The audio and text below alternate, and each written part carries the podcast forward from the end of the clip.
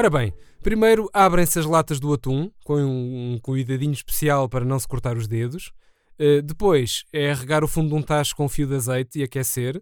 Uh, colocar a cebola, o alho e o bacon, se gostar de porco, uh, e deixar alourar. Acrescentar o pimento e os cogumelos, se gostar de alucinações, e deixar cozinhar uns 2 ou 3 minutos.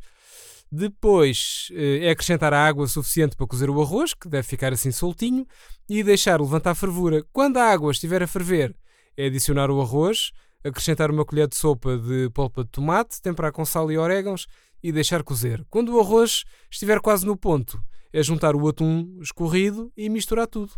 Depois é, é deixar acabar de cozer o arroz e servir. Bom, o que é que aconteceu aqui? Aconteceu política do mais alto coturno, tendo em conta os padrões de exigência dos eleitores portugueses, a qualidade dos nossos políticos e a pressão mediática que os empurra para a televisão sem mais nem menos. Eh, esta ótima receita de arroz de atum é um pouco mais rica do que aquela que a líder do CDS, Assunção Cristas, levou ao programa da Cristina Ferreira na SIC. Línguas maldosas eh, vieram dizer que a feirante recebeu a sopeira, eh, mas eu não embarco nessas baixarias. Foi apenas e só um ato político condizente com o novo normal, que basicamente consta em agradar à Cristina, que é a figura mais popular do país, a par do Marcelo, Uh, e, portanto, uh, é melhor agradar-lhe, não vai ela lembrar-se de destruir uma carreira política com o estalar dos dedos. Se algum líder recusa um convite da Cristina e isso é tornado público, esse líder arrisca-se a afundar à bruta nas sondagens. Assim, tipo PSD, por exemplo, que nem sequer precisa de afrontar a estrela da Malveira para andar pelas ruas da amargura. Uh, mas adiante.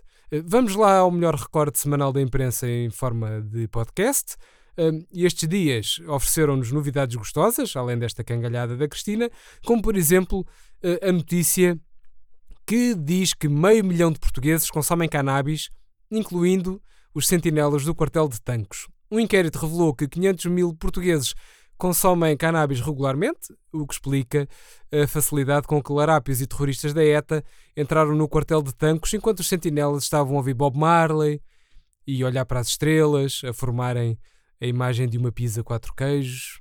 O inquérito revelou ainda que a maioria dos políticos do PSD também consome regularmente cannabis, o que explica em parte a atual situação do partido. O resto deve-se à filha da putice, que é um conhecido conceito da ciência política. E por falar em gente que deve andar a fumá-las à bruta, vou aqui falar um bocadinho sobre o Brexit e sobre os ingleses, mais precisamente sobre o pós-Brexit que anda a preocupar tanta gente por esse mundo fora. É o caso uh, do conhecido empresário e empreendedor algarvio Zezé Camarinha, que quer que o governo português garanta uma cota mínima de bifas na Praia da Rocha depois do Reino Unido abandonar a União Europeia. Segundo ele, uh, palavras do próprio, falei com o ministro Santos Silva, que disse que ia falar com os homens e ver o que é que se arranjava. Isto colocar em causa o meio de subsistência de uma pessoa é que não pode ser. Foi com estas palavras exatas e desalentadas que o Zezé Camarinha explicou ao inimigo a sua luta para que o Brexit não signifique uma queda a pique de bifas na Praia da Rocha, no Algarve. Para desgraça, já bastou aos algarvios que o Cavaco tenha decidido vir gozar a reforma para a região. Vejam lá isso. Pediu um Zezé muito apreensivo. Ah, e por falar em pessoas que praticam muito o amor, uh, queria regressar ao tema Cristas e Cristina, isto porque o Facebook do inimigo veio revelar que a verdadeira razão pela qual Assunção Cristas aceitou ir à casa da Cristina foi porque a líder do CDS decidiu pedir à apresentadora para voltar para o ex-marido e para ter mais 3,4 filhos. No fundo, isto percebe-se.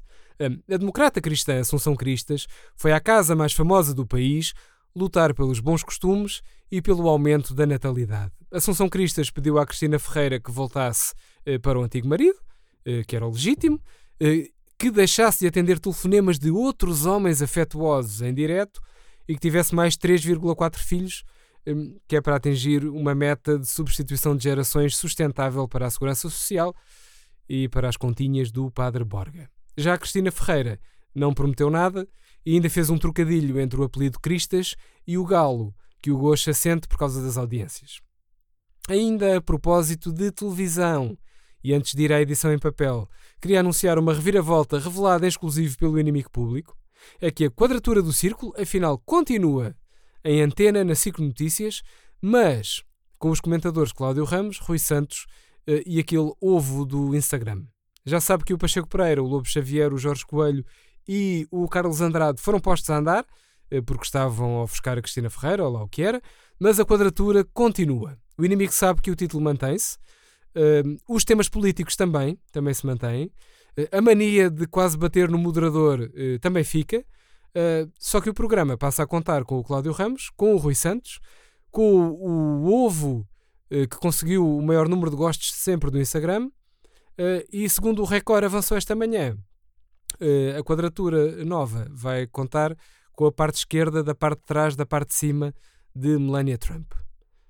é confuso, mas é verdade. A moderadora será a conhecida entertainer política Teresa Guilherme. Vá, está na altura de ir ao inimigo em papel para revelar a nossa manchete que diz o seguinte: versão dos Maias da Porta Editora eh, diz que a Maria Eduarda é apenas uma prima afastada do Carlos uh, e a versão dos Lusíadas diz que as ninfas do canto nono andam todas vestidas com fatos de treino. É verdade, pelos vistos, a versão dos Maias publicada pela Porta Editora também foi modificada, uh, tal como a Ode Triunfal de Álvaro de Campos, e nesta nova versão, a Maria Eduarda é uma prima afastada do Carlos pelo lado do pai que não se suicidou, mas que emigrou para o Brasil só para aparecer num programa de RTP sobre a diáspora. Já uh, o compincha João da Ega uh, deixou de ser mefistofélico para passar a ser um doce. É um docinho, uh, banal e mole, que vai promover o livro Memórias de um Ácaro ao programa da Cristina. Entretanto, as ninfas dos Lusíadas também passam a andar vestidas, na nova versão da Porto Editora, que é aquela empresa que tem o monopólio dos livros escolares e uma fatia de leão do mercado editorial. Ou seja, em termos de negócio à bruta, eles não têm pudor nenhum. Uh, uh, e, portanto, arrebatam tudo. Agora, quando é maminhas ao léu nos Lusíadas, é que está quieto. Aproveitando esta onda de revisão dos clássicos e a boleia dos monopolistas da Porta Editora, ficamos a saber que o Correio da Manhã vai editar em fascículos uma versão da obra A Ilustre Casa de Ramires, só que com o título A Ilustre Casa da Rameira nestes tempos de puritanismo, olha, até sabe bem esta ousadia literária. E pronto, assim vai o nosso mundo, o editorial e o político. E assim termina o podcast desta semana, em modo literatura. O meu nome é Pedro Vieira e regresso para a semana se a Cristina Ferreira deixar. Abracinhos.